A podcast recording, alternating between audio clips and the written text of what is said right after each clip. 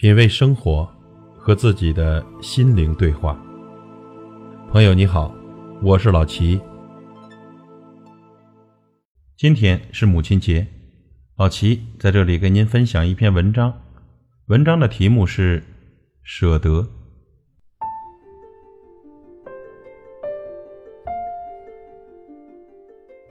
父亲去世十年后，在我的软硬兼施下。母亲终于同意来郑州跟着我，她最小的女儿一起生活。这一年呢，母亲七十岁，我四十岁。七十岁的母亲瘦瘦的，原本只有一米五的身高，被岁月又缩减了几厘米，看起来更加的瘦小，但面容却依然光洁，不见太多沧桑的痕迹，头发亦未全白，些许黑发倔强地生长着。我们借了一辆车回去接他，他早已把居住了几十年的老屋收拾妥当，整理好了自己的行李。那些行李中有两袋面，是他用家里的麦子专门为我们磨的。这种面有麦香，但那天那两袋面我决定不带了，因为车的后备箱太小，我们要带的东西太多。母亲却坚持把面带着，一定要带。他说，他这样说的时候，我忽然愣了一下，看着他。便想明白了什么，示意先生把面搬到里屋。我伸手在外面试探着去摸，果然在底部软软的面里有一小团硬硬的东西。如果我没有猜错的话，里面是母亲要给我们的钱。这把钱放在粮食里是妈妈很多年的秘密。十几年前我刚刚结婚，在郑州租了很小的房子住，正是生活最拮据的时候。那时候最想要的不是房子，不是一份更有前途的工作，只是一个像样的衣柜。就是那年冬天，母亲托人捎来半袋小米。后来先生将小米倒入米桶时，发现里面藏着五百块钱，还有一张小纸条，是父亲的笔记：“给梅买个衣柜。”出嫁时，妈妈给我的嫁妆中已经有了买衣柜的钱。后来她知道我将这笔钱挪作他用，便又补了过来。那天晚上，我拿着十元一张厚厚的一叠钱，哭了。那些年，母亲就是这样一次次的把她节省下来的钱放在粮食里，让人带给我，带给大姐、二姐。在我们都出嫁多年后，仍然贴补着我们的生活。但那些钱，她是如何从那几亩田里攒出来的，我们都不得而知。这一次，即使他随我们同行，他还是将钱放在了面袋里。在他看来，那里是最安全的。面被带回来后，我把钱取出来交还母亲。母亲说：“这是我给彤彤买车用的。彤彤是他的外孙，这段时间他一直想要辆赛车，但因为贵，我没有给他买。上次回老家，他许是说给母亲听了，母亲便记下了这件事。”两千块应该是他几亩地一年的收成吧，我们都不舍得，但他舍得。记忆中，母亲一直是个舍得的人，对我们、对亲戚、对左邻右舍，爱舍得付出，东西舍得给，钱舍得借，利息也舍得花。有时候不知道他一个瘦小的农村妇人为什么会这样舍得。母亲住下来后，每天清晨，她早早起来做饭。小米粥、小包子、鸡蛋饼，变着花样。中午下班，我们再也不用急赶着去买菜，所有的家务母亲全部包揽。阳台上还新添了两盆绿莹莹的蒜苗。有了母亲的家，多了种说不出的安逸。妈妈带来的两袋面，一袋倒入桶里，另外一袋被先生放到了阳台上。过了几天，我却发现阳台地板上的那袋面被移到了高处的平台上晾晒。先生是个粗心的人，应该不会是他放的。我疑惑地问母亲，她说：“啊，我放上去的，晒晒，别坏了。”我一听就跟他急了。那平台一米多高，那袋面六七十斤，可身高不足一米五、体重不足九十斤的母亲竟然自己把它搬了上去。我冲他大喊：“您怎么弄上去的？那么沉，闪着腰怎么办？砸着你怎么办？出点事儿可怎么办呢？”一连串的凶他。妈妈却只是笑，围着围裙站在那里，等我发完脾气，小声说：“这不没事儿吗？有事儿就晚了。我还是后怕，但更多的是心疼。直到母亲向我保证以后不再干任何重活，我才慢慢的消了气。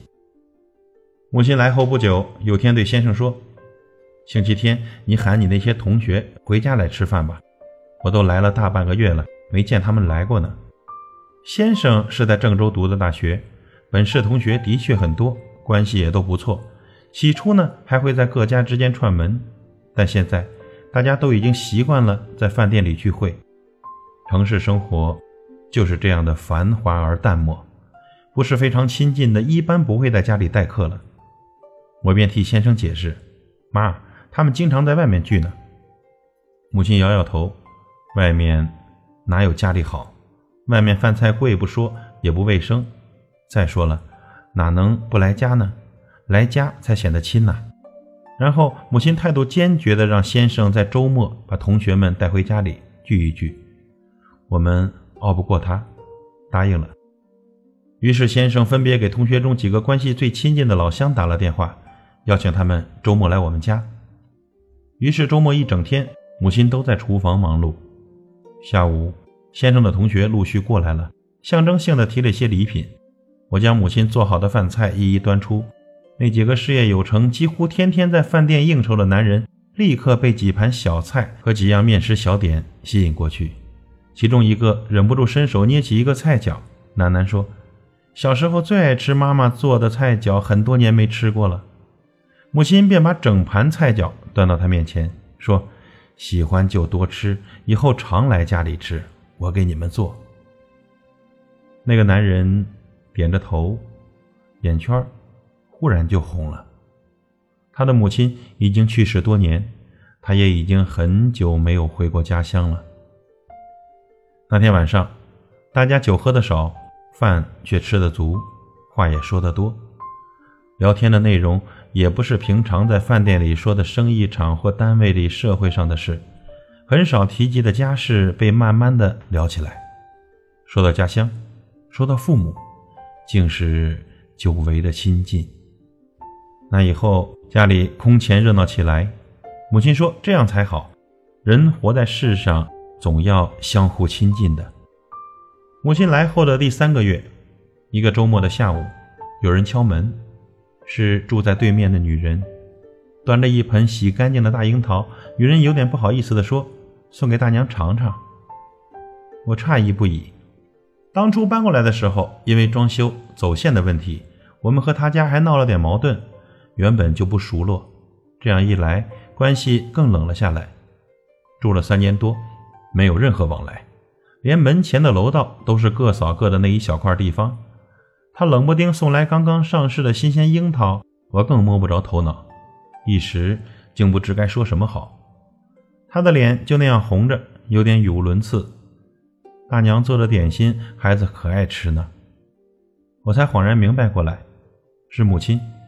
母亲并不知道我们有点过节，其实啊，即使知道了，她还是会那么做，因为在妈妈看来，远亲不如近邻是句最有道理的话，所以她先敲了人家的门，给人家送的小点心，送自己包的粽子，还送自己种的新鲜的小蒜苗，诚恳地帮我们打开了邻居家的门。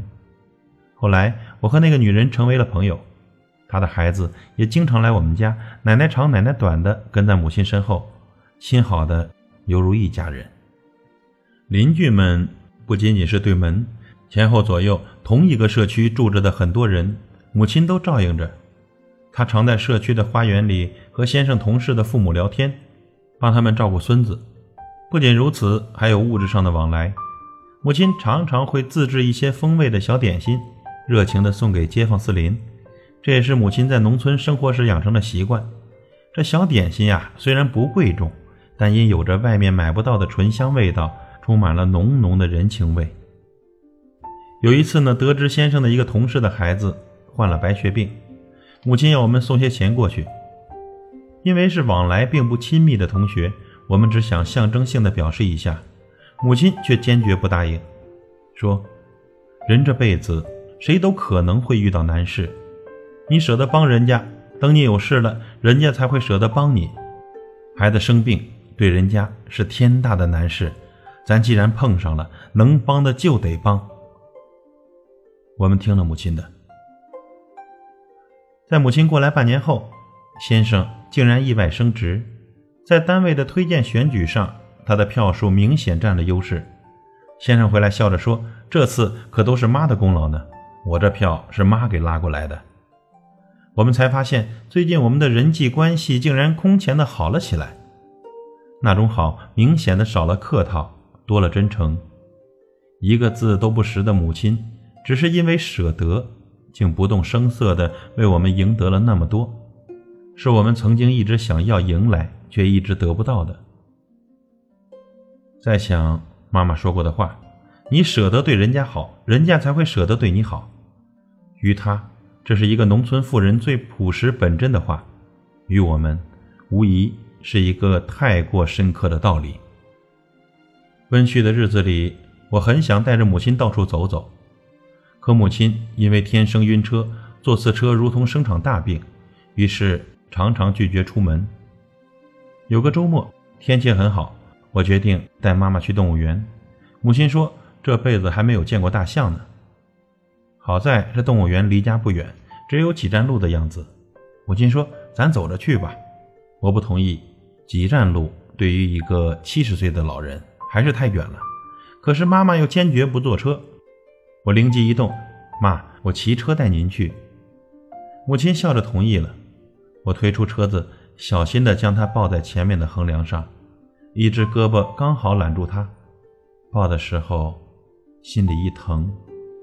他竟然那么轻，蜷在我身前，像个孩子。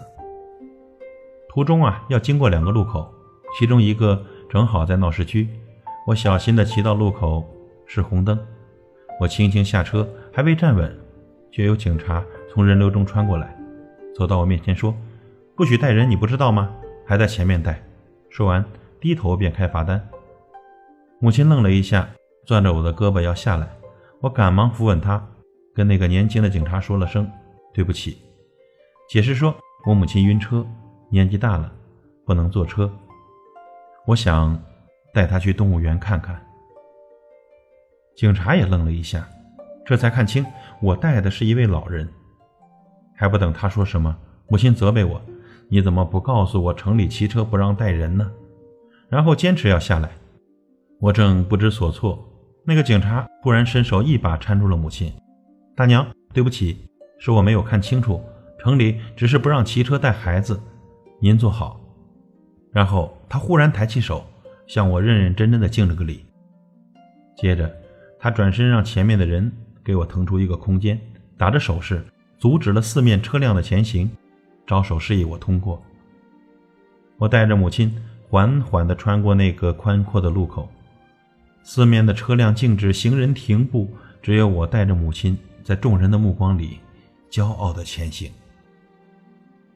那是我有生以来第一次受到如此厚重的礼遇，因为母亲，因为舍得给予她一次小小的爱，一个萍水相逢的年轻警察便舍得为我破例，舍得给我这样高的尊敬。这礼遇是母亲送给我的。母亲是在跟着我第三年时查出肺癌的。结果出来以后，有个做医生的朋友诚恳地对我说：“如果为老太太好，不要做手术了，听天命，尽人事吧。”这是一个医生不该对患者家属说的话，但却是真心话。和先生商议过后，决定听从医生的安排，把母亲带回了家。又决定不向母亲隐瞒，于是对她讲了实情。母亲很平静地听我们说完，点点头：“这就对了。”然后母亲提出要回老家。妈妈在世的最后一段时间，我陪在她身边。药物只是用来止疼，却抵挡不了癌症的肆虐。她的身体飞快地憔悴下去，已经不能站立。天好的时候，我会抱她出来，小心地放在躺椅上，陪着她晒晒太阳。妈妈渐渐吃不下饭去，喝口水都会吐出来。却从来没有流露出任何痛苦的神情，那些许的黑发依旧倔强地蓬勃着，面容消瘦却光洁。只要醒着，脸上便荡漾着微微的笑容。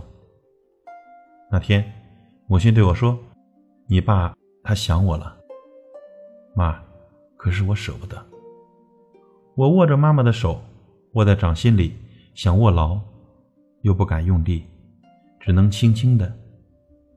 孩子，这次你得舍得。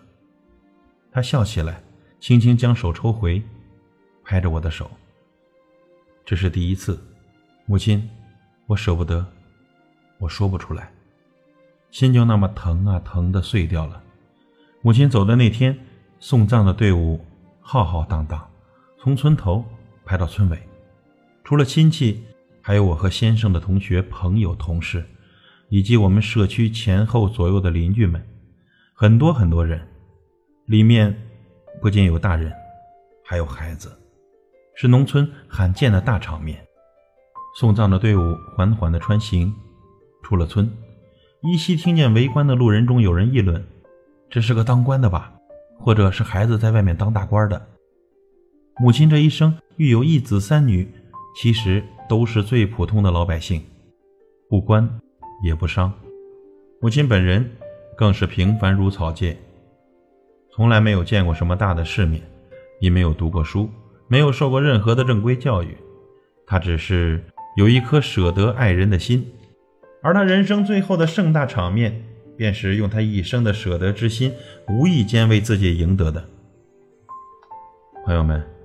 每一位母亲都是我们做儿女心中最伟大的人，母爱是那波澜壮阔的海洋，是妈妈用点点滴滴的泪水和汗水汇集成的一片爱的海洋。读完此文，被深深的感动，希望也能感动到你。今天分享给大家，并向这位作者深深的致敬。品味生活，和自己的心灵对话。感谢您的收听和陪伴。如果您喜欢我的节目，请推荐给您的朋友。我是老齐，再会。妈妈，月光之下，静静的，我想你了。静静躺在雪里的